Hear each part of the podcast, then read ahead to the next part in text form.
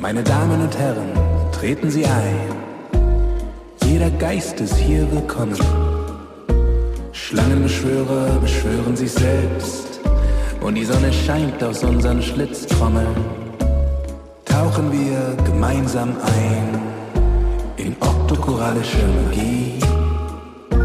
Ich heiße euch willkommen im Kabinett der Fantasie.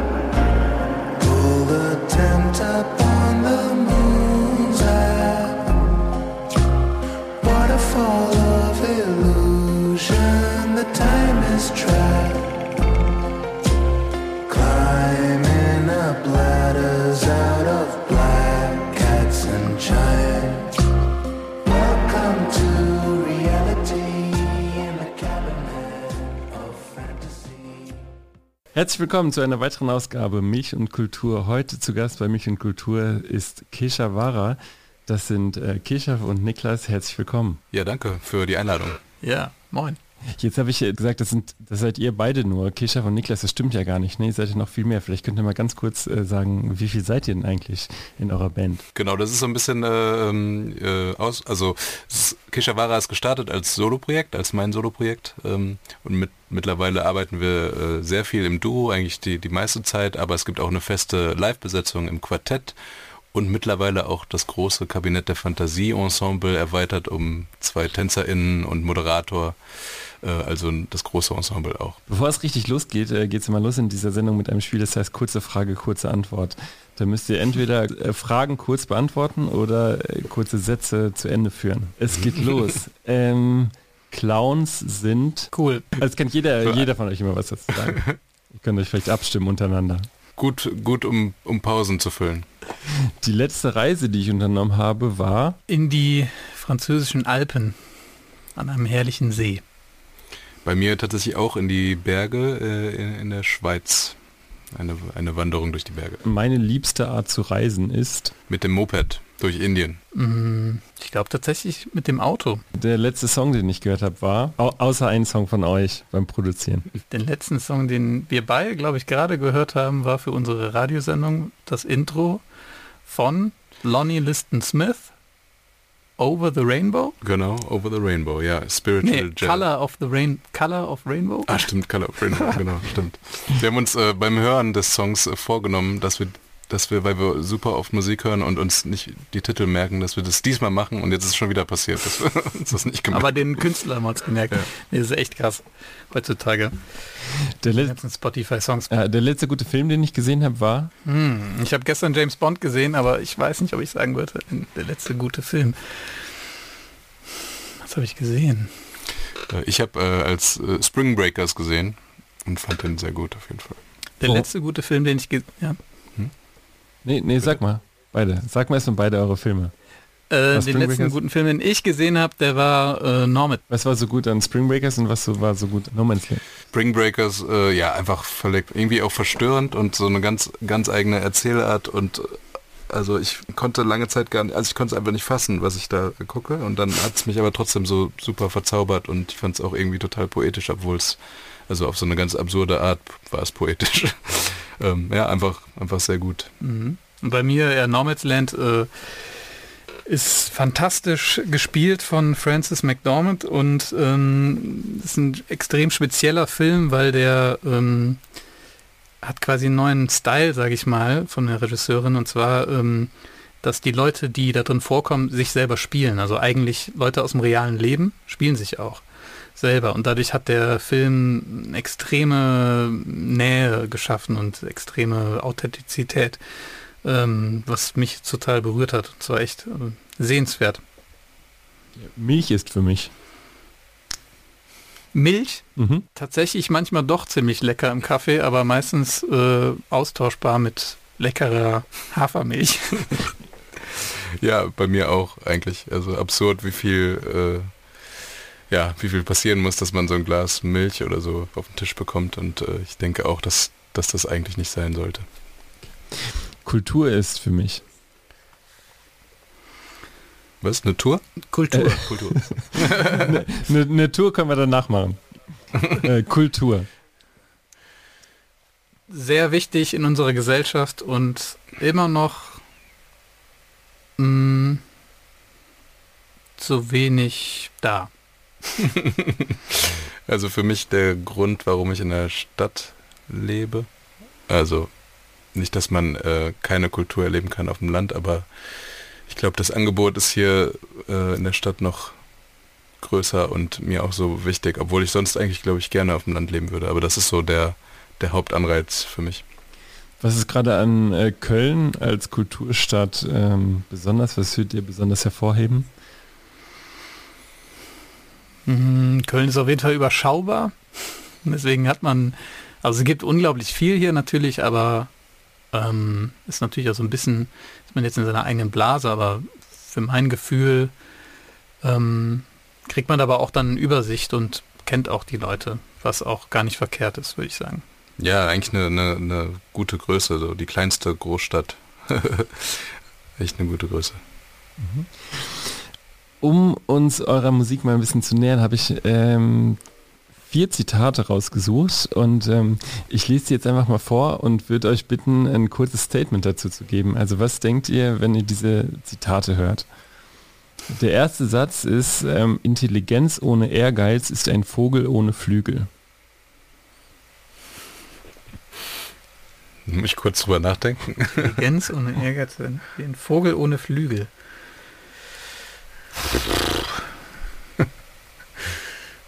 Boah, da muss ich überlegen. Ähm, Würde ihr es unterschreiben? Ich wollte dich jetzt ich, gar nicht. Ja, ich irgendwie störe ich mich gerade an dem Wort Ehrgeiz, weil ich so denke, ja, ähm, also man muss quasi, ohne dass man, ja, ich versuche das gerade zu übersetzen in meinem Kopf. Also es das heißt ja quasi, es ist unnütz, äh, ohne Ehrgeiz, ne? bringt einem das alles nichts. Ähm, hast du dazu eine Meinung? Also ich äh, vielleicht äh, auch stört mich auch so ein bisschen an dem Begriff Ehrgeiz. Ich glaube, dass Leute, die die nicht ehrgeizig sind, aber im Einklang mit sich und äh, dem Universum eigentlich auch eine, eine, eine, eine, gute Daseinsberechtigung haben und vielleicht auch sehr intelligent sind und das auch einen Wert hat. das fällt mir gerade dazu ja, Und sich vielleicht ohne einen gewissen, ohne bestimmten Ehrgeiz zu haben, sich auch gut einfügen in eine Welt, wo sie ihre Intelligenz, äh, ihre Intelligenz freien Lauf lassen können.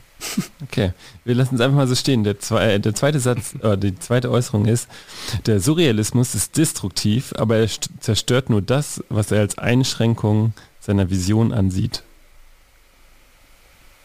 Mhm. Kannst du es noch einmal wiederholen? Ja, gerne, gerne. Der Surrealismus ist destruktiv, aber er, stört, er zerstört nur das, was er als Einschränkung seiner Vision ansieht. Mhm, okay. Finde ich eigentlich ziemlich gut. das gefällt mir, das Zitat. Also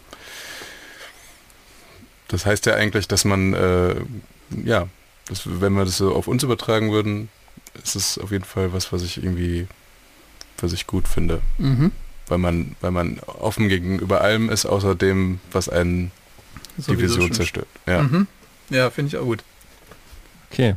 Äh, drittes Zitat, äh, der Clown bin nicht ich, sondern diese montrös zynische und unbewusst naive Gesellschaft, die eine ernste Miene aufsetzt, um ihren Wahnsinn zu verbergen. kann ich, Starker Satz. Kann, ja. ich, kann ich unterschreiben. Niklas, du auch? Ist hart, aber es war. ja, kann ich unterschreiben. Es ist, ein, ist eine harte Aussage, aber ich würde sagen, äh, entspricht ganz gut der, der Realität. Mhm. Äh, den, das vierte Zitat will ich jetzt mal gar nicht beenden, sondern ich lasse euch das erstmal beenden, bevor ich das dann beende, wie es gesagt wurde. Ähm, wer interessieren will, muss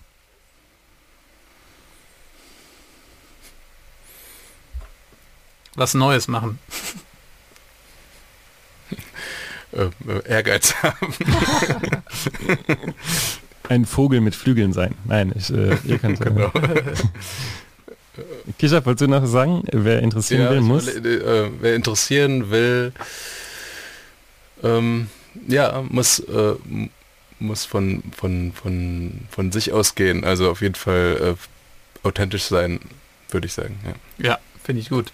Gut. Ich sage jetzt mal, wie der Satz beendet wurde. In dem Zitat heißt es, wer interessieren will, muss provozieren. Würdet ihr das auch mhm. unterschreiben?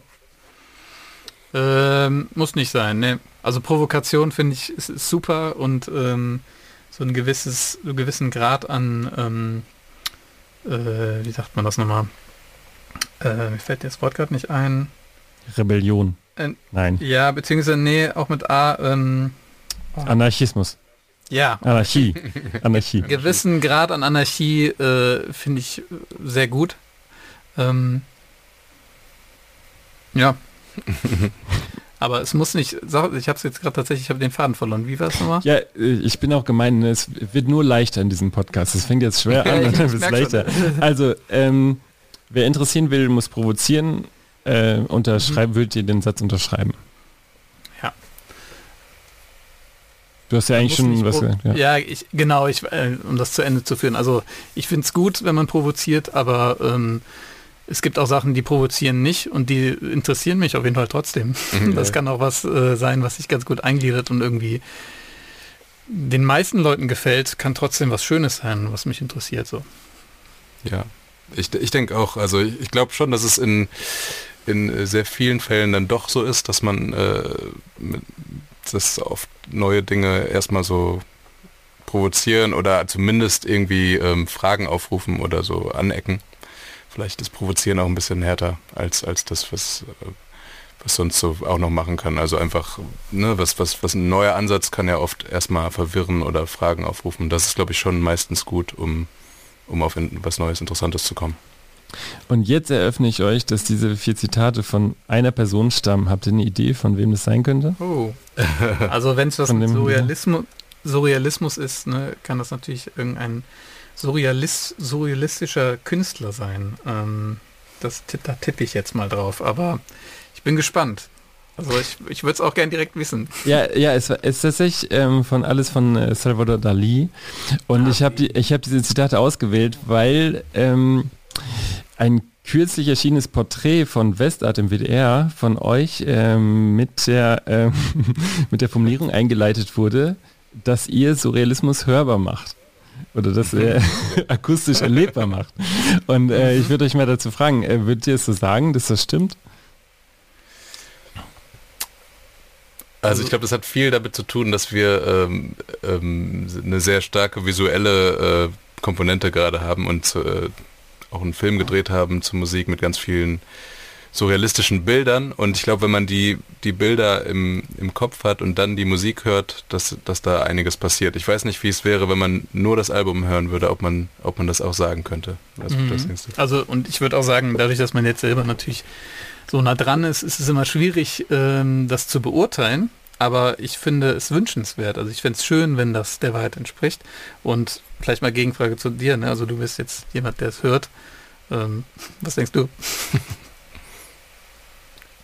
Ähm, also ich, ich würde sagen, das ist auf jeden Fall ein neue, also auf, auf einer Suche nach einem neuen Sound, also nach einem Sound seit der sehr individuell ist, der äh, nicht ausschließt, sondern der ähm, ja, Neues entdecken will und damit auch dann äh, also nicht Leute mit Erwartbarem konfrontiert, sondern Leute überraschen mhm. wollt in einer gewissen Art und Weise ja.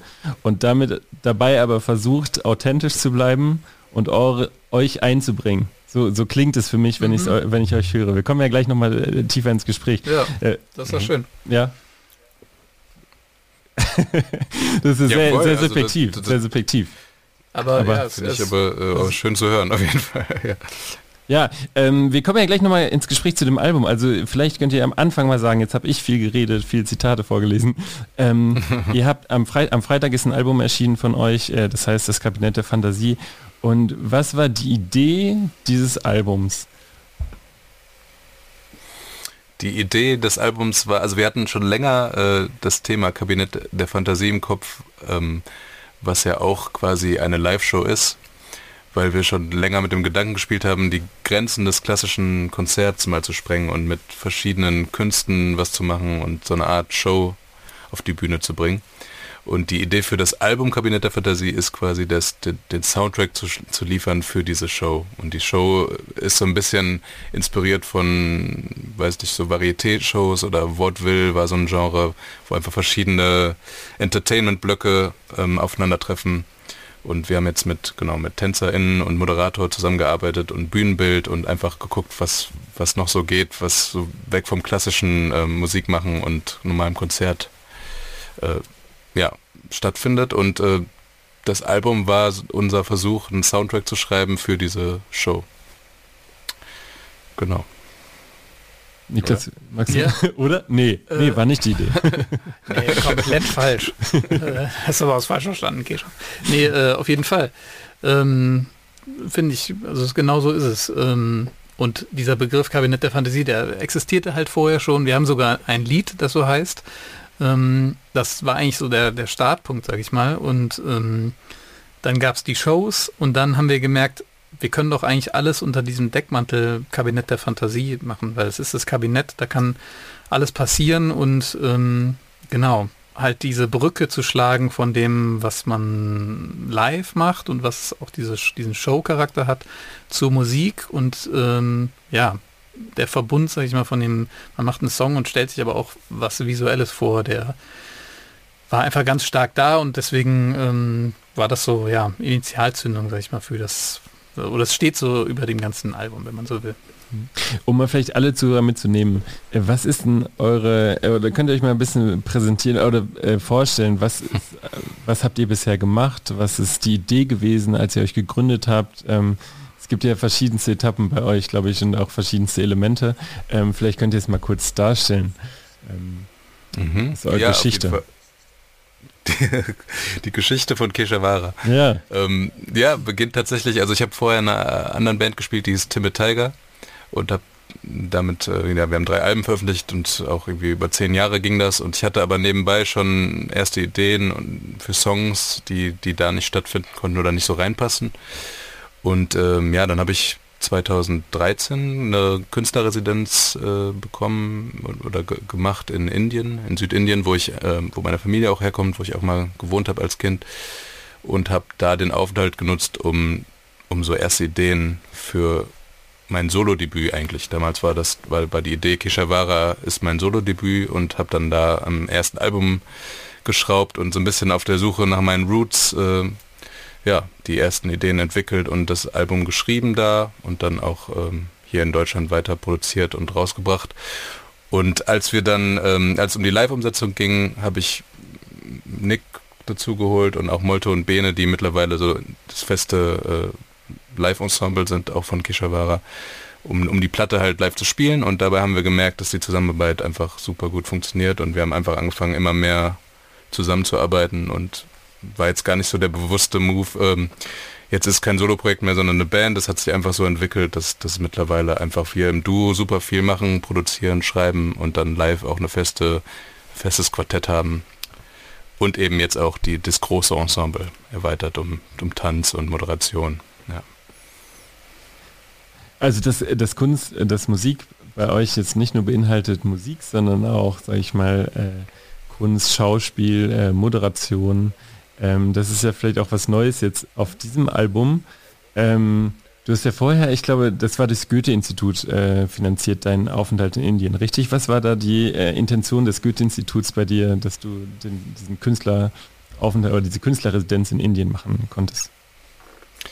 Was ist die Intention vom Goethe-Institut genau war, weiß ich nicht. Ich glaube, sie die, die ähm, fördern halt äh, musikalischen Austausch zwischen ja vor allen Dingen auch deutschen Künstlern im, im Ausland und äh, in meinem Fall dann in Indien. Und ähm, ich glaube die Idee war schon, dass ich auch mit lokalen Musikern mich äh, connecte und und und äh, zusammenarbeite und ähm, das wiederum dann mit nach Deutschland bringe. Und ja ich glaube denen geht es um diesen Austausch.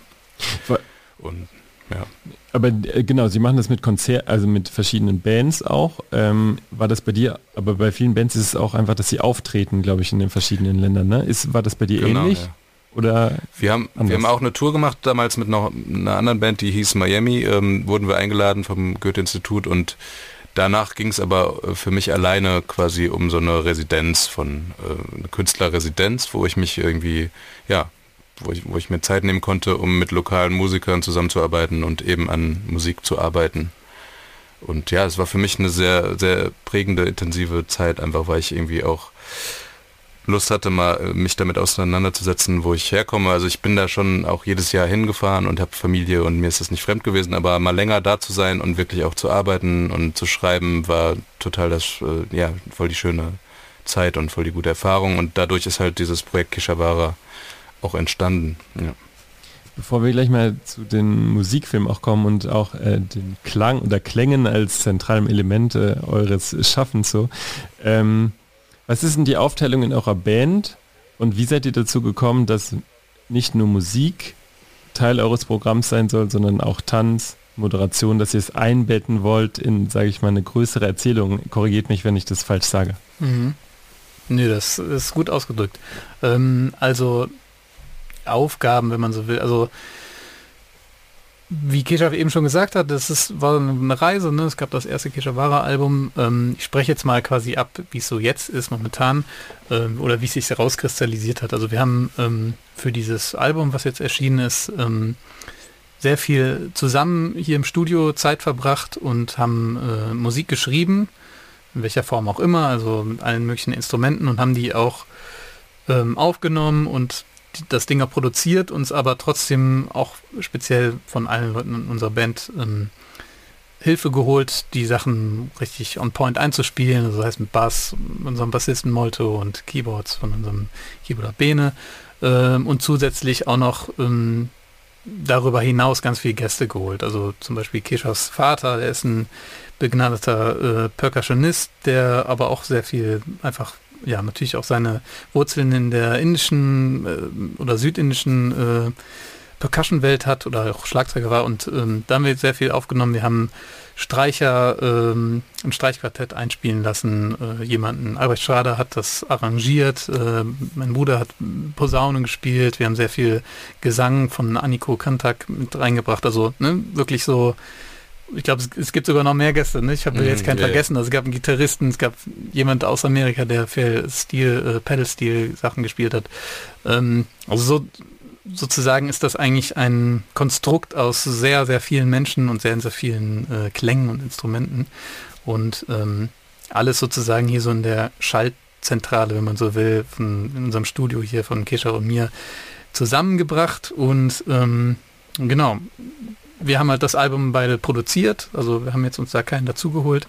Ähm, so kann man das eigentlich beschreiben, oder? Ja, ja, voll. Und äh, wie es jetzt von, von der Musik äh, auch weiterging zu dieser Show-Idee und zu dem Zusammenarbeiten mit anderen Künsten, ähm, wie, wie, wie das entstanden ist, war eigentlich so ein bisschen, erstmal war es so eine, so eine Art klassische ähm, Schnapsidee, so äh, stand, ja. stand wirklich drau draußen, ich glaube vielleicht nach dem nach im wahrsten Sinne des Wortes eine Schnapsidee, Schnapsidee ein bisschen äh, angeschwipst und äh, nach so einem Konzert kam uns einfach die Idee, ey, man müsste doch eigentlich mal so eine regelmäßige Revue machen, eine, eine richtige Show, vielleicht äh, ähm, lädt man Gäste ein oder macht so Rubriken und wir, wir haben ja auch so eine eigene Radiosendung auf Dublab, das ist so ein Online-Radiosender hier, dublab.de und da haben wir auch schon immer so eigene Werbung zum Beispiel produziert und äh, also fiktive Werbung, fiktive die es gar nicht gibt, genau. zum Beispiel also, für die Pineapple Meditation. Genau, also so Sachen hatten uns immer schon irgendwie interessiert und wir dachten, wir müssen das mal als Live-Show konzipieren, so eine richtige, das fehlt jetzt hier, auch so gerade in, in der Szene in Köln, in so, in so einem mhm. kleinen Laden macht man einfach mal eine Revue, ähm, genau. die auch, auch, ein bisschen absurd ist und so, ja, das war so diese Idee über das Konzert hinaus, ne? dass man einfach was macht, was man nicht nur, wir sind auf der Bühne und spielen dann unsere Instrumente und sagen mal Hallo und Tschüss, ja. sondern es gibt noch andere Leute so. Und dann war, glaube ich, auch, wir kannten halt ähm, eine Tänzerin hier aus Köln, die haben wir direkt angehauen und äh, die bei dem Musikvideo dabei war und haben, das war, glaube ich, so die erste Idee, was, ja. was kann man da machen? Ja, Tanz passt doch super. Ne? Und ähm, ja, dann hat das so seinen Lauf genommen, ne, glaube ja, ich. Da wird das halt immer größer einfach und äh, uns, und uns mal zugelassen. Also dass, dass da also immer mehr draus wächst und dann kam Omid, der so eigentlich Performance macht, der dann als der Moderator der Show aufgetaucht und wir dachten so, ey, das gibt's doch gar nicht, das passt einfach perfekt. Also wir hatten auch enormes Glück, einfach Leute kennenzulernen, äh, Künstler, die, die, die das sofort verstanden haben. Das soll ja auch jetzt nicht so eine perfekte Show sein. Also es muss schon irgendwie in unseren Kontext passen. Mhm. Also, und da haben wir echt Glück gehabt, dass wir tolle ja, Leute gefunden haben und es ist halt einfach immer größer geworden. Und äh, es hat uns dann wiederum also sehr inspiriert. Also die Zusammenarbeit zum Beispiel mit Sophia Seis, die die Tänzerin ist, hat uns dann auf neue Ideen wiedergebracht im Studio. Also dann hat gab es schon auch so einen Austausch zwischen ja zwischen den Künsten sozusagen. Und äh, es hat uns auf jeden Fall auf neue Ideen gebracht. Und darum wollten wir glaube ich immer weitergehen in diese Richtung, weil es super interessant ist einfach. Bevor wir jetzt gleich zu den Klängen mal kommen oder dem Sound eurer Musik, habe noch mal kurz eine Frage zu deinem Vater, weil der, der taucht ja ganz oft auf, einfach ne, in äh, verschiedenen auch äh, Dokumentationen, ähm, in denen du sehr wertschätzend über deinen Vater sprichst, er aber auch sehr wertschätzend über das, was du machst und ähm, dass er sehr hilft, auch bei dem Sound, also den Sound deiner Musik zu entwickeln. Aber inwiefern war denn auch ein Wunsch, ähm, sich da abzugrenzen oder eigene, eine eigene Welt zu erschaffen, ähm, auf die der Vater vielleicht auch stolz oder auch vielleicht gar nicht stolz ist. Ähm, wie, wie war denn das? Weil ich, ich stelle mir jetzt vor, wenn der Vater auch einfach ein großes Vorbild ist, gerade was Musik angeht, dass es dann ähm, da auch ganz, vielleicht ganz viele Fragen gibt, wie man sich da positioniert. So. Mhm. Ja, also so, so es fängt halt erstmal damit an, dass ich so da halt reingeboren wurde in diese Musikwelt durch meinen Vater und viel mit dabei war als Kind schon auf Tour und so und das natürlich echt gut mitbekommen habe und einfach so als was total Natürliches empfunden habe. Das hat mich sehr früh, glaube ich, geprägt. Und äh, dann habe ich aber äh, ja relativ schnell auch einen ganz anderen Weg eingeschlagen. Also ich, ne, ich spiele auch eher, komme von der Gitarre und vom Songwriting und ähm, habe ja dann auch erstmal so Indie-Rock und Indie-Pop-Musik gemacht, was halt sehr wenig mit, mit, mit der Musik zu tun hatte, die er eigentlich gespielt hat, weil es eher so Jazz und ja, indische klassische Musik ist. Vielleicht war das dann auch so erstmal die, die, die Abgrenzung, so meinen ganz eigenen Weg zu finden und ähm, der hat mich da einfach immer supportet, auch wenn das komplett andere Sachen waren. Und äh, es ist halt super schön, dass jetzt nach und nach immer wieder mehr Berührungspunkte kommt und wir uns auch jetzt mehr treffen und ja, ich glaube, das war wichtig, dass ich äh, einen ganz anderen Weg eingeschlagen habe. Ich habe äh, fand das immer, immer, immer sehr gut und freue mich halt jetzt umso mehr, dass man mehr Momente findet, wo man wieder zusammenkommt und äh, ja. Niklas, kommst du aus einer Musikerfamilie oder hast du da auch äh, in deiner Familie hm. äh, Berührung? Nee, also äh, meine Eltern haben schon Wert darauf gelegt, dass ich, äh, oder also ich habe noch zwei ältere Brüder, dass wir alle ähm, ja schon so von den als kleines Kind irgendwie ein Instrument lernen und so, das war denen schon wichtig und die konnten auch beide, mein Vater ein bisschen Klavier spielen, meine Mutter ein bisschen Gitarre und so, aber es war nie jetzt, ne, die sind keine Musiker vom Beruf gewesen und ähm, aber tatsächlich hat sich das so durch, also die, die Kinder, also meine beiden Brüder machen auch Musik und wir haben uns da gegenseitig total ange, wie soll man sagen, angefeuert. Also wir hatten echt so richtig klassisch im Keller hatten wir einen Proberaum und haben dann da irgendwie Stunden gejammt. Ähm, und das hat mich total, äh, also das sage ich auch immer, ich habe eine Zeit lang auch mal Schlagzeugunterricht gegeben, das mache ich jetzt nicht mehr, aber damals habe ich immer gesagt, ey, das, das hat mir immer am meisten geholfen, einfach nur zu spielen mit anderen. Und das hat mich total geprägt. Ähm, zusätzlich natürlich sowieso die Sachen, die die gehört haben. Die waren halt meine älteren Brüder das war natürlich erstmal cool und interessant und wenn ich dann bei denen im Zimmer abhängen durfte, so, dann habe ich das halt alles mitbekommen. Deswegen habe ich zum Beispiel auch in der vierten Klasse oder in der Grundschule schon so Gangster-Rap, Wu-Tang und sowas, das war für mich so, ja, ganz normal, das höre ich halt ne, als Grundschüler. Aber ich glaube, sowas, so gesehen hat mich das äh, familiär schon geprägt. Ähm, ja, ja, genau. also äh, sehr talentiert, äh, die Gebrüder Schneider. Ich, äh, hat mich schon echt äh, geflasht, dass ihr alle drei wirklich super talentiert auch sind. Und äh, ja. Und äh, Till, äh, dann der Posaunist, spielt ja auch mit, manchmal bei uns mit und im, ist auch schon im Kabinett aufgetreten. Niklas, du spielst auch, du spielst Schlagzeug auch in der Liveband, oder? Richtig? Genau. Okay. Ja, ist korrekt. Ja, Schlagzeug ist mal eigentlich mein Hauptinstrument, genau. Das hatte ich halt irgendwann so. nee, alles gut. Genau, Schlagzeug ist, meine, ist mein Hauptinstrument, ja. ja voll gut. Ähm, jetzt mal kommen, kommen wir mal zu eurem Sound. Äh, Kisha, du warst auch in der Sendung zu Gast bei, ich glaube, es heißt Sounds Off, ne? Heißt es Sounds Off? Mhm. Ja. Ähm, und da ging es um Klänge oder in dieser Sendung geht es darum, wie auch Klänge entstehen oder dass Musiker Einblick da rein, rein da geben, was, wie Klänge entstehen oder sie gehen auch auf die Reise und auf, machen sich auf den Weg, um neue Klänge zu erfinden oder zu finden, um einen individuellen Sound zu entwickeln, sage ich mal. Ähm, das kann man ja bei euch auch beobachten, würde ich sagen. Äh, dass ihr schon auf einer auf dem Weg seid oder auf einer Reise, sage ich mal, euren eigenen Sound zu entwickeln. Ähm, wie habt ihr denn die Lust an diesem Experimentieren gefunden? So erstmal die persönliche Frage, beide vielleicht auch. Und unterscheidet mhm. sich das auch vielleicht ein bisschen in dem Grad? Also das eine sagt, ja, wir können jetzt auch mal hier aus dem Cubase Fundus mal ein Beat nehmen. Müssen wir da jetzt irgendwie wirklich das nochmal äh, neu aufnehmen? Es gibt ja auch, ihr nehmt ja auch Sachen mit Handmikros auf, ne? Glaube ich, äh, von sehr individuellen Schlaginstrumenten. Ähm, und die zweite Frage ist, ähm, seht ihr allgemein in der Musikindustrie, wo ja sehr viel auf Perfektion, auf ähm, das, den perfekten Sound, die perfekte Länge ähm, äh, Wert gelegt wird, dass, dass es da wieder so einen Turn gibt hinzu, dass es jetzt alles erschöpft ähm, und wir brauchen wieder Neues. Also wir haben jetzt wirklich alles ausgeschöpft an Perfektion und gehen jetzt wieder zurück eigentlich. und vielleicht ist jetzt der Anfang, wir gehen wieder in die Felder und nehmen Rauschen auf von, irgendein, äh, von irgendeiner Getreidepflanze und äh, bauen das in so einen Song ein und kommen aber eigentlich wieder hin zu ähm, ich meine, sehr, sehr ursprünglichem Musizieren. Ja, um vielleicht fangen wir mit der zweiten an, weil okay, okay, okay. Aber äh, ich glaube schon, dass es äh, so ein bisschen so ist, auf eine auf, auf, auf eine Art gibt es natürlich immer Leute, die ähm, die verrückte Musik machen und äh, die nicht im Mainstream stattfinden und genau vielleicht müssen wir es auch auf den Mainstream ein bisschen beschränken ne? genau, das, ja. das was viel viel sag ich mal präsent ist oder äh, geklickt wird ist sehr darauf genau. aus oft ja Total, also gerade jetzt diese Spotify oder auch Radiowelt, wo alles echt super schnell da sein muss, am besten mit dem Refrain beginnen und dann ähm, ja auch alles kurz und knackig und super griffig und dass man sofort einordnen kann.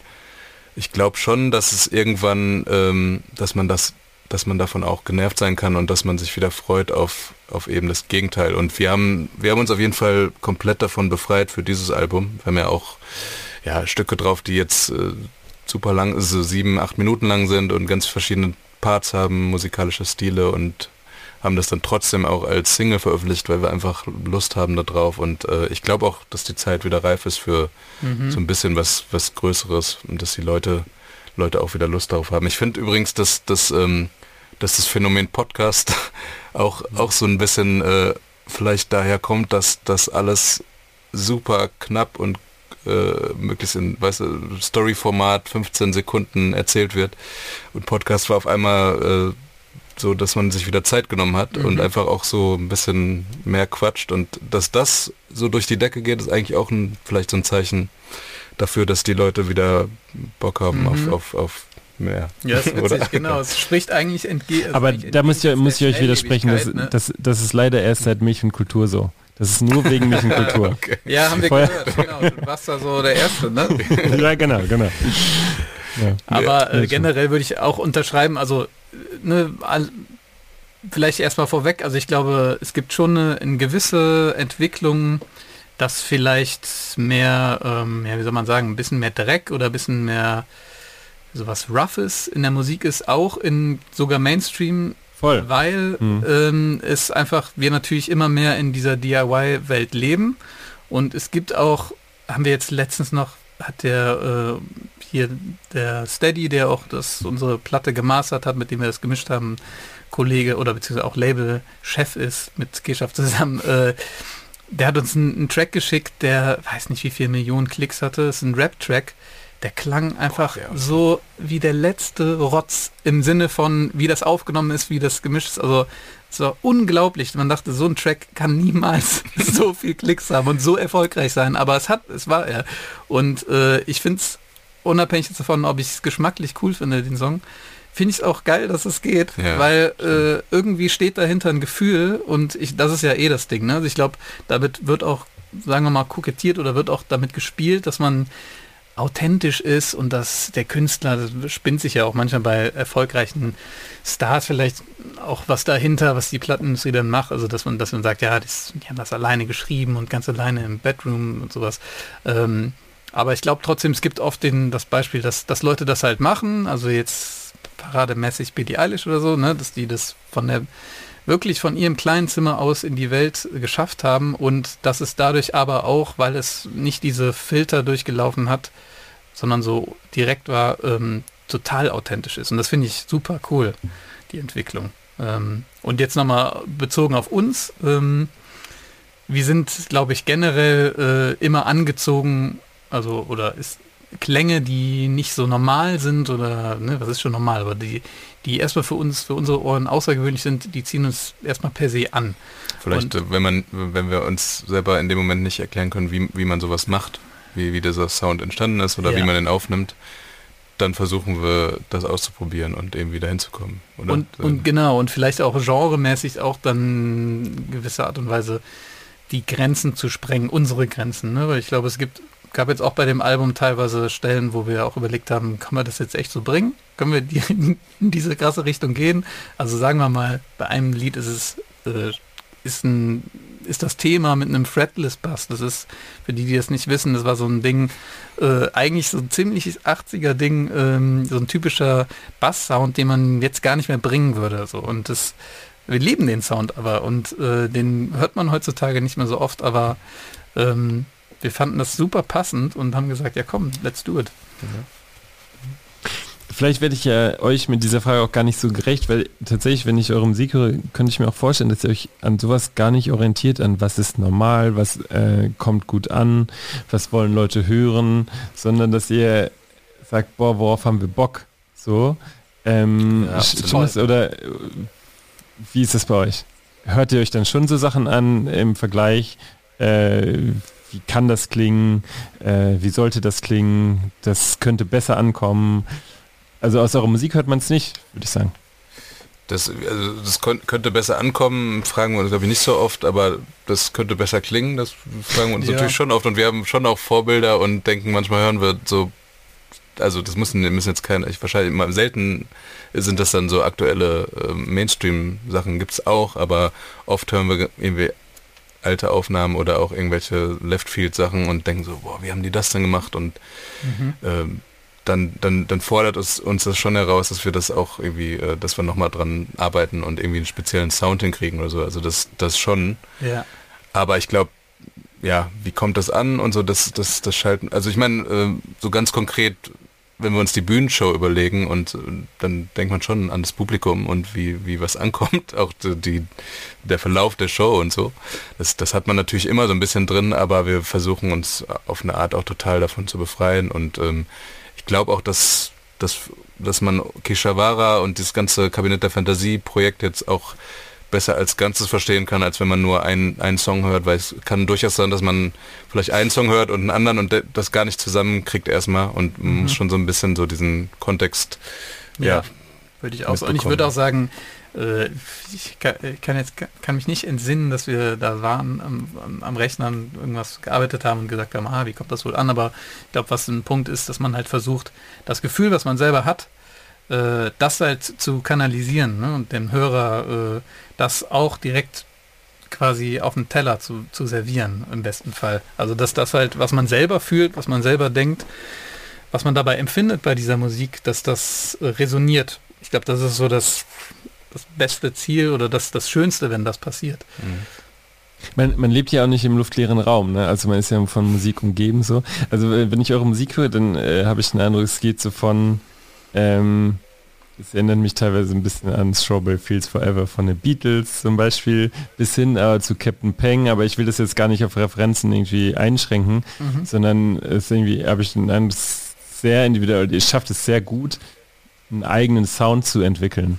So, ist das auch ähm, ein Anspruch von euch, dass ihr sagt, äh, das ist der Kishavara-Sound und was ist der überhaupt? Oder ist der überhaupt total flexibel? Wenn ich jetzt mal sage, zum Beispiel, ähm, ich glaube, es ist schon lange her, ne? New Jack zum Beispiel, da hast du, glaube ich, mhm. gesagt, Kishav, ähm, wir haben mal überlegt, wie kann Werbeklick oder wie kann Werbeklick für ein Meditationszentrum in Japan mhm. klingen und dann haben wir die Musik so ein bisschen danach ausgerichtet.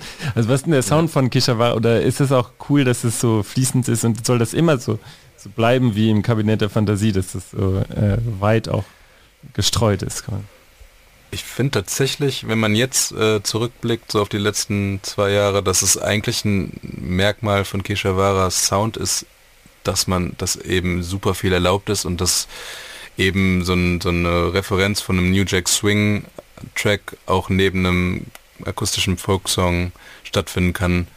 Glaube, das ist vielleicht am ehesten das, was, was unseren Sound gerade ausmacht, dass es keinen spezifischen Sound gibt, aber trotzdem man irgendwie, äh, glaube ich, mhm. mitbekommt, dass es irgendwie aus einem Guss ist irgendwie. Ja. Ich glaube, das ist auch genau, also das ist auf jeden Fall total äh, erstrebenswert, würde ich sagen, dass man halt so einen eigenen Sound hat und so super schön, dass du das jetzt so empfindest. Aber ähm, das, das Ding ist, dass man also bei New Jack zum Beispiel, den, den Song, den du gerade angesprochen hast, da ist glaube ich, so eine echt extrem reingegangen, dieses New Jack Swing-Style, das ist ja so aus den 90ern, auch auf dem äh, Dangerous-Album von Michael Jackson und voll viel so Janet Jackson und Bobby Brown Sachen und so, die diesen krassen eigenen, so, so Nischenprodukt äh, irgendwie, aber das, wir finden das super geil. Da war, glaube ich, richtig probiert, so, okay, wie klingt das? Aber meistens ist es ja so, man ist von etwas inspiriert das kann Musik sein, es kann aber auch Kunst, ein Bild oder ein Buch sein. Und man denkt, man bringt das jetzt voll da rein und hinten raus äh, ist das halt nur so ein, so ein Mühe. Ne? Und mhm. Ein Außenstehender checkt das vielleicht gar nicht. Aber es hat trotzdem das äh, verursacht, dass man dann da, daraus dann was, was geschaffen hat. Und ähm, ich glaube, das ist das Ding, dass der rote Faden ist dann halt vielleicht sozusagen in Anführungsstrichen der eigene Sound. Ne? Ja, ja. Äh, ich weiß jetzt, dass ihr euch nach Sounds umhört oder an Sounds interessiert seid, an Klängen. Ähm, hört ihr noch viel Musik? Oder ist ja bei Künstlern auch, manche hören total viel Musik, um sich irgendwie daraus das eigenes zu bauen. Manche grenzen sich auch sehr davon ab und sagen, das ist meine Musik und ich, äh, weiß ich nicht, lese Bücher, ähm, gehe tanzen oder nicht, mache irgendwas ganz anderes, was nichts mit Musik zu tun hat. Wie ist denn das bei euch? Ja. Äh, generell, wir, wir legen auch beide auf und haben ja auch diese ähm, Online-Radio-Show, wo wir auch viel Musik spielen. Von daher hören wir schon eher viel Musik, auch viel Musik zusammen und äh, sind immer auf der Suche nach neuen, äh, ja, nach neuen äh, Klunkern des Klangs. Ähm, aber es gibt auch immer Phasen, bei mir persönlich auf jeden Fall, wo ich mich so zurückziehe und erst, also merke, so ich mhm. bin einfach auch voll und ich würde gerne mal ein bisschen was anderes machen in die Natur und eben in der Natur sein und dann nichts auf die Ohren. Also keine Musik, sondern eher so den, vielleicht die, ja, den Klang der Natur dann hören und, und äh, ein bisschen Stille und so. Das ist schon auch wichtig, aber generell sind wir schon Leute, die eher Musik hören und, und immer auf der Suche sind auch nach, nach neuen spannenden Sachen. Ja. ja. Warum braucht es denn zu eurem neuen Album einen Musikfilm? Oder was war die Idee eines Musikfilms? Also Mhm. Die Frage ist vielleicht falsch gestellt, warum braucht es? Es ist sehr schlüssig, warum es einen äh, Musikfilm mhm. braucht, aber äh, was war die Idee des Musikfilms? Also die Idee, also natürlich äh, hätte ich mich jetzt, hätte, hätte man mich vor drei Jahren gefragt, hätte ich wahrscheinlich auch gesagt, ja, Hammer, ein Musikfilm. Ähm, aber jetzt die Umstände, den Umständen entsprechend, weil einfach Corona war und man nicht spielen konnte, also es war klar, wir bringen ein Album raus, wir werden nicht eine Tour spielen, war das erstmal der erste, war das der erste Gedanke, ähm, was machen wir trotzdem so? Wie können wir das irgendwie, vor allem dieses, äh, diese Bühnenshow, die wir uns jetzt erarbeitet haben und mit der wir jetzt total geil anknüpfen könnten, wie können wir das irgendwie an den Zuhörer bringen? Und dann kam halt die Idee von dem, von dem Film. Genau, also wir hatten ja, wir haben ja schon erzählt von, von, von unserer Kabinett der Fantasie Live-Show und die war, die, die gab es ja schon vor dem Album und so. Und wir waren eigentlich gerade so weit, um, um auf, auf Tour zu gehen und damit loszulegen. Und dann kam, kam halt Corona und wir haben die Zeit genutzt, um, um dann das Album zu machen, aber ähm, ja, es fehlt halt total diese Show und dann haben wir uns überlegt, wie kann man die ähm, visualisieren, ohne halt auf Tour gehen zu können. Und dann haben wir den Film gedreht, ja. Das war auch kompliziert genug, weil mhm. äh, gerade ähm, war wieder äh, Ausgangssperre und irgendwie die Corona-Tests waren super teuer und für uns war es das, das ambitionierteste Projekt mit, weiß nicht, 40 Leuten und äh, es war schon auch ein Kampf. Aber es ging halt und äh, mit, mit dem großen Ensemble auf in die Theaterbühnen oder auf generell auf Tour zu gehen, war halt nicht möglich. Ja, und ich würde ich würde noch sagen, dass es halt einfach, weil wir das Album ja auch als Soundtrack geschrieben haben für diese Show, das war so der Gedanke dahinter auch, dass es dann, dann auch einfach das, ja, dass es uns sehr wichtig ist, diese visuelle Ebene und dass es einfach super zusammengeht und ähm, auch so besser funktioniert, als wenn man nur die Platte hört. Ähm, Alligator hat vor kurzem gesagt in einer Sendung, ähm, es ist der Sündenfall dieser Generation, dass Künstler immer verfügbar sind und am liebsten ganz transparent sind und äh, alles von ihrem Leben auch preisgeben und immer da sind so. Und dass er selber nicht so ist und dass er auch das ziemlich gut findet, dass er nicht so ist. Ähm, seine Show, also ich mal, auf der Bühne geht ja auch ein bisschen in äh, die Richtung, dass er sich äh, da nicht jetzt ganz offenbart, sondern dass er es auch in eine Geschichte verpackt, viel davon. Ist das bei euch auch eine Idee ähm, bei dem Kabinett der Fantasie, dass ihr sagt, ähm, das ist, das sind wir als Künstler so und das, da sind wir auch bewusst sehr anders oder wollen wir den Leuten auch was zumuten und auch vielleicht Künstlerfiguren oder auch die, ihr sagt ja hier verlasst mal eure verlasst mal eure Wirklichkeit so, ne? und willkommen in, den, in der Unwirklichkeit sag ich mal ähm, ist das auch sowas was euch antreibt bei sowas ich glaube das äh, passiert unterbewusst oder unbewusst ähm, aber ich denke ja, weil man hat die Bühne und man kann da natürlich sich anders ausleben. Ähm, also jetzt so ganz im einfachen Sinne, ne, ich trage jetzt kein Kajal, wenn ich durch die äh, Stadt laufe, aber irgendwie in dieser Bühnenshow habe ich das jetzt gemacht und finde es auch voll geil. Ich finde es auch geil, sich zu schminken oder irgendwas Besonderes sich anzuziehen und ähm, das zu koppeln vom, äh, ne, wie man sonst rumläuft. Ich meine, es ist nur optisch. Ähm, es ist natürlich schwierig, das, glaube ich, jetzt so auf was Menschliches zu beziehen, weil man macht natürlich Musik und ne, man ist jetzt nicht da und ähm, erzählt was von, von, von seinem Leben auf der Bühne. Ne? Von daher gibt es natürlich eh nochmal eine, eine Grenze, wenn man jetzt nicht jetzt einen Text, also ne, ich weiß nicht, wie es für dich ist, aber zum Beispiel gibt es natürlich auch Little Walter, ist vielleicht der, das krasseste Beispiel. Ähm, und der ist, glaube ich, jetzt nicht äh, Vielleicht kannst du dazu was sagen. Es ist nicht der Keschaff, der jetzt so. irgendwie in Köln.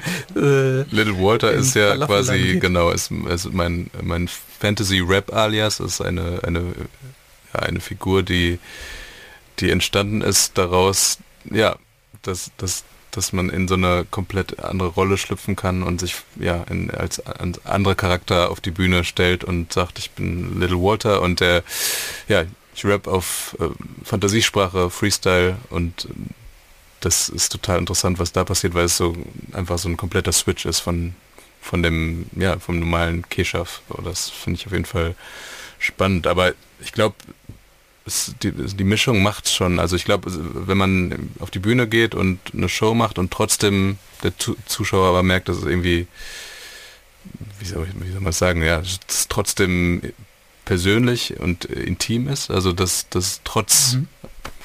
weiß nicht, ja, dass man beschreibt, wenn das ist auch ein Clown, der super ähm, geschminkt ist und die, die, die mega Show macht, aber wenn er ihn einen berührt, wenn man denkt, so man ist trotzdem nah an der Seele von diesem Clown, dann mhm. ist es eigentlich immer am besten, glaube ich. Und das funktioniert auch auf der Bühne mit Schminke und so und es funktioniert vielleicht auch besser da als in Instagram, wenn man sich einen Kaffee morgens macht und äh, das Publikum daran schon erzählt, ja, was man ich, am Tag vorhat. Ja. Ich würde sogar so weit gehen zu sagen, dass es äh, das ist nochmal viel näher, ja, wenn man da seine Songs spielt und wenn man das macht, was man einfach was einen berührt, was einen beschäftigt, ähm, das auf die Bühne bringt. Ich meine, es ist immer ein so krasses Gefühl, finde ich, wenn man, gerade haben wir jetzt ja auch erlebt, wir haben, zum ersten Mal aufgetreten mit, mit Songs, die wir hier gemacht haben und dann ist man auf einmal vor einem Publikum und spielt die, ne? Und man hat ja ein Gefühl oder man hat ja einen Bezug zu den Liedern und äh, ist dann da und macht, spielt die und auch hat dasselbe Gefühl. Und ich glaube, es kommt auch rüber und im Gegensatz dazu die Entwicklung, ne, mit dem Zitat, was du gerade meintest, dass man so ständig ähm, ja vor Ort ist oder die Leute einen sehen, das ist ja, das ist ja, jetzt, um das mal jetzt über einen Kamm zu scheren, da gibt es natürlich verschiedene Künstler, aber ich glaube, das ist eher unauthentisch, weil ne, das ist ja auch eine, eine Darstellung, eine Art Profilierung, wenn man sich halt zeigt, wie man, also man sucht sich ja auch aus, wie man da gezeigt wird. So, ne? Wenn man jetzt mal das Beispiel nimmt, Instagram und Künstler zeigen ihr Leben, aber ähm, es gibt, glaube ich, sehr viele Beispiele, ähm, klingt jetzt so ein bisschen klischeemäßig, ne? aber es gibt, glaube ich, sehr viele Beispiele, wo Leute eigentlich total unauthentisch und einfach sich profilieren, indem sie zeigen, wie cool sie sind und ne, ihr Wir nennen keine Namen. Aber, wir nennen keine Namen. wir nennen keine Namen, nein, aber äh, ja, das, ne, das ist eine Entwicklung, glaube ich, die ist eh schwierig, glaube ich, generell für Menschen, ähm, damit überhaupt umgehen zu können. Ähm, so, das merke ich auch an mir selber. Ähm, ja, dass man halt dann eine Möglichkeit hat, äh, sich darzustellen, aber das halt eigentlich voll unecht ist. So. Ja, ähm, ich, ich finde es total eine total spannende Frage, können wir auch wahrscheinlich viel länger drüber diskutieren. Also, ne, ähm, mhm. ich sag mal, er schafft ja auch in der Musik Welten, die jetzt auch nicht so, die auch komplexer sind, vielleicht als ich äh, stehe auf, äh, koche einen Kaffee, zeige das meinen Instagram verloren und sag denen, ja, gleich gehe ins Studio und hoffe, ihr habt einen schönen Tag. Sondern es geht halt schon um, also diese Message kriegt ihr halt so nicht transportiert wahrscheinlich. Aber ich will jetzt mhm. auch gar, gar nicht so, so stark darauf eingehen, sondern eher nochmal dahin kommen, das, äh, das Album heißt das Kabinett der Fantasie. Warum ist es denn so wichtig, ähm, der Wirklichkeit zu entkommen? Und damit vielleicht auch äh, verbunden die Frage, was kann Kunst, was andere Sachen nicht können?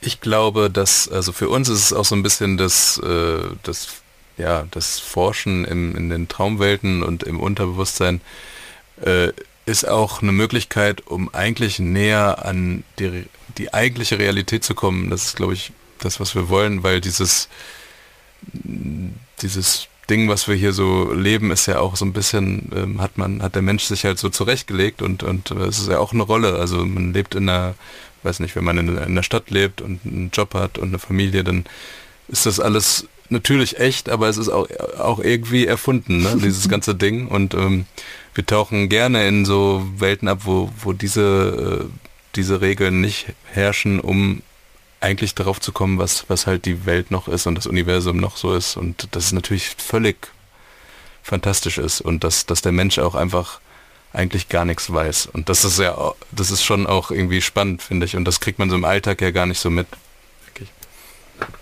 Mhm.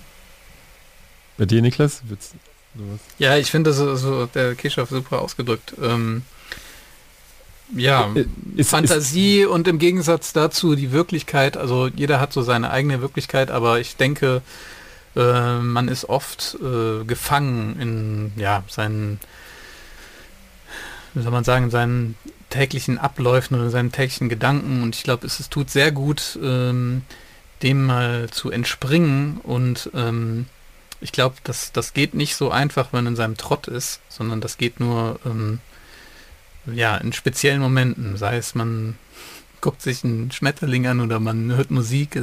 Das klingt jetzt total romantisch, aber ähm, ähm, ne, das, ich glaube, das probieren wir mit der Musik so, dass man einen auf die Reise mitnimmt und der ja mal woanders hinkommt, als wo man sonst so ist und ähm, vielleicht auch merkt, ach, da gibt es noch was anderes. Und äh, auf deine andere Frage, ne, das das kann Kunst super. Also das ist äh, genau dieses Ding, so dem, dem Alltag entfliehen und vielleicht auch ähm, äh, trotzdem aber tiefer zu gehen als dem, wo man sonst so an der Oberfläche rumschwimmt. War das was, was euch auch äh, direkt verbunden hat oder war das direkt klar, dass ihr auf der Suche nach sowas seid? Äh, in der Art der Musik, als ihr angefangen habt, dass ihr gesagt habt, dass da ist inhaltlich irgendwie so ein, äh, manchmal hat man ja so eine Welle, ne? Oder so, man schwimmt mhm. auf irgendwie, hat das Gefühl, das wir passt jetzt total. Ist das, das was oder was anderes, ja? Also wir hatten auf jeden Fall äh, das Gefühl, irgendwas passt total und äh, es ist auch bestimmt irgendeine Welle gewesen, aber wir haben nicht bewusst, äh, glaube ich, gewusst. Bewusst das, das Unbewusste. genau, nee, nee, tatsächlich. Also ich, wir haben, glaube ich, beide gemerkt, das ja. funktioniert gut und ohne viel Anstrengung, äh, Anstrengung ist da eine Connection und äh, das befruchtet sich so die Zusammenarbeit zwischen uns. Aber wir haben uns nicht, ich glaube, wir haben nicht so sowas direkt gemerkt oder so. Aber jetzt rückblickend könnte man das vielleicht schon sagen, dass wir mhm. beide da irgendwie gerne unterwegs sind in diesen Zwischenwelten und Traumwelten und uns da auch irgendwie was rausholen, was, was wieder wichtig ist für die Realität, für das äh, echte Leben. Also es soll ja auch nicht eine reine Flucht sein und einfach ein ich, ich, Ablenken ich, von ja, ich, ich wollte gerade ein bisschen nachfragen, weil äh, Niklas, du hast gesagt, dem Alltag entfliehen. Ich wollte fragen, ob es eigentlich dem gerecht wird, weil im Endeffekt erschafft ihr ja eine neue Welt. Also es ist ja nicht nur eine Flucht, mhm. sondern es ist ja schon auch eine, ein Einstehen ja, für was anderes, sag ich mal so. Ja. Nee, es, Klar. Ist, es ist auf jeden Fall äh, äh vor allem also richtig ist es, aber vielleicht nicht. Ja, ja ich, also ich würde sagen, man, man äh, in diesen, äh, in dieser anderen Welt klar, wir schaffen die auch, aber man, man holt sich da Sachen raus, die man äh, wieder in, in, in seiner Realität irgendwie gebrauchen kann. Also man holt sich Zutaten daraus oder zum Beispiel auch einfach eine, eine, eine Vergrößerungsglas, was einem im Alltag äh, irgendwie Dinge zeigt, die man sonst nicht sieht. Also so eher gedacht. Ne? Also ich, mhm. ich denke nicht, man entflieht dem Alltag, wenn man ähm, keine, keine Lust mehr hat oder nicht mehr kann, sondern man guckt so, was gibt's denn da noch für Tools und die nehme ich wieder mit in meinen Alltag und äh, daraus entstehen irgendwie, äh, ja, also die Welt wird größer und man, man merkt einfach, was noch so da ist. Also ja, das eher, würde ich sagen. Mhm. Nee, voll. Ja. Ich glaube, ihr sagt äh, auch zu dem Album, es ist eine Einladung. eine Einladung und noch was anderes, ne? Also eine Einladung und ein, ich weiß nicht ganz genau. Aber eine Einladung. Was, was, meinst du? Ein, ein eine Einladung, Einladung und, und, ich weiß nicht genau, irgendwas sagt ihr noch, in das okay. Kabinett der Fallen. Auf jeden Fall ist ja. es eine Einladung, die, man, die, die man annehmen sollte. Und äh, letztes Mal, bevor wir jetzt gleich zum Abschluss kommen, ähm, ich unterstelle euch jetzt mal, dass ihr auch euer Publikum überraschen wollt mit dem, was ihr macht oder auch einfach mhm. interessiert seid an der Reaktion, weil ihr nicht genau wisst, äh, das wird ihnen Voll. gefallen. So, ähm, was sind die Reaktionen auf euer Album bisher? Ähm, ja, also es ist ja ganz frisch äh, rausgekommen. Genau, Freitag. Freund, ja, also es kamen schon ein paar Reaktionen, ähm, aber vor allen Dingen haben wir das gemerkt, als wir die, die neuen Stücke live gespielt haben jetzt in der, in der letzten Zeit. Ähm, ja, also das, das sind sehr positive Rückmeldungen und auch irgendwie so ein bisschen, glaube ich, auch überrascht, was da gerade passiert, weil wir ähm, davor vielleicht so ein bisschen einen anderen anderen Soundkosmos äh, gefahren haben mhm. und wir jetzt so ein bisschen größer alles angelegt haben und äh, ja, das kommt kommt schon gut an und ähm, ich weiß gar nicht. Oder? Voll, ja. ja. Also genau, man kann glaube ich jetzt noch gar nicht so viel darüber sagen, weil es halt wirklich so frisch ist und ich habe jetzt noch mit gar nicht so vielen Leuten darüber geredet. Äh, ne? Das ist jetzt, was haben wir heute für einen Tag? Ja, so ein paar, paar Tage erst alt. Ähm, aber bei den Singles, zum Beispiel Satori, eine Single, die wir rausgebracht haben, ähm, da habe ich jetzt schon öfter Rückmeldung bekommen und das war schön zu hören, weil dies, weil sich das oft irgendwie, ähm, wie soll man sagen, es gematcht hat mit dem, was ich selber empfinde zu dem Lied. Und äh, es hat mhm. auf jeden Fall Leute berührt und äh, ein paar Nachrichten haben wir auch bekommen und ähm, genau, das ist super, super cool, wenn man das dann, wenn man das dann hört. Cool. Ja, und gerade, wir hatten jetzt, äh, sorry, wenn ich das noch sagen kann, wir hatten ja auch quasi Filmpremiere hier in Köln und da, da ist ja dann wirklich Musik und unser ganzes visuelles äh, kommt zusammen und äh, wir hatten ja einen schönen, super spannende Premiere, weil wir haben es einfach mal losgelassen und äh, Publikum äh, hat es zum ersten Mal gesehen und die, die Reaktionen waren wirklich sehr, sehr, sehr toll. Also wir haben nur positives Feedback bekommen und haben gemerkt, dass es echt funktioniert auch und dass, ja, dass die Leute berührt und es war sehr schön zu erleben. Ja, vollkommen verdient, wie ich finde. Ganz am Abschluss, zum Abschluss der Sendung äh, gibt, dürft ihr dem Publikum, wenn ihr mögt, ein Musikstück empfehlen, ein Song oder ein Album, das man mal hören sollte und ein Buch, äh, wenn mhm. ihr möchtet. Ähm, wir können mal kurz überlegen. Äh, ja. Genau, was sollte man unbedingt ein mal hören Album. oder mal reinhören oder mal reinlesen? Mhm. Also wir haben beide, glaube ich, das Buch von David Byrne, How Music Works, gelesen. Vielleicht, weil wir dachten, wie geht denn das eigentlich mit der Musik? ist, äh, ja, sehr unterhaltsam. Aber Buch. es ist super. Also ja. kann, kann, kann, können wir, glaube ich, beide empfehlen. Auch nicht nur, für, nicht nur für Musiker. Das ist der Sänger von den Talking Heads, der hat ein Buch geschrieben, How Music Works. Ja. Mhm. Album, ja, das ist immer so mega schwierig, ne? Aber es ist eine schöne, schöne Frage, also viel schöner als was dein Lieblingsalbum. Man hat immer ähm, Angst, dass man dem nicht gerecht wird, weil man dann irgendwas nennt, was aber eigentlich. Ja, und es gibt ganz, ganz viele Freunde bestimmt auch, die tolle Alben veröffentlichen gerade von euch, ne? Ja, und das auch. Sagt jetzt nur eins und stößt alle anderen vom Kopf. aber äh, vielleicht, ihr könnt ja auch eins nehmen. Ja. Ja, es gibt da bestimmt irgendeins, was wir selber to beide total. Also wir sind beide äh, total die Fans von einem Produzenten oder einem Musiker, der nennt sich Al Michaels Affair.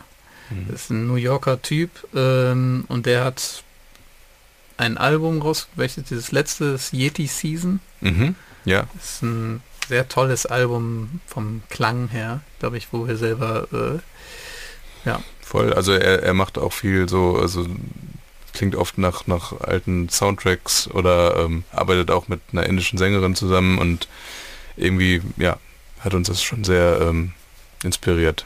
Al Michaels Affair, Yeti Season. Sollte man mal äh, reinhören. Ganz herzlichen Dank für das Gespräch äh, und ganz herzlichen Dank für eure Einblicke in euer Denken und in eure Musik. Es hat sehr viel Spaß gemacht.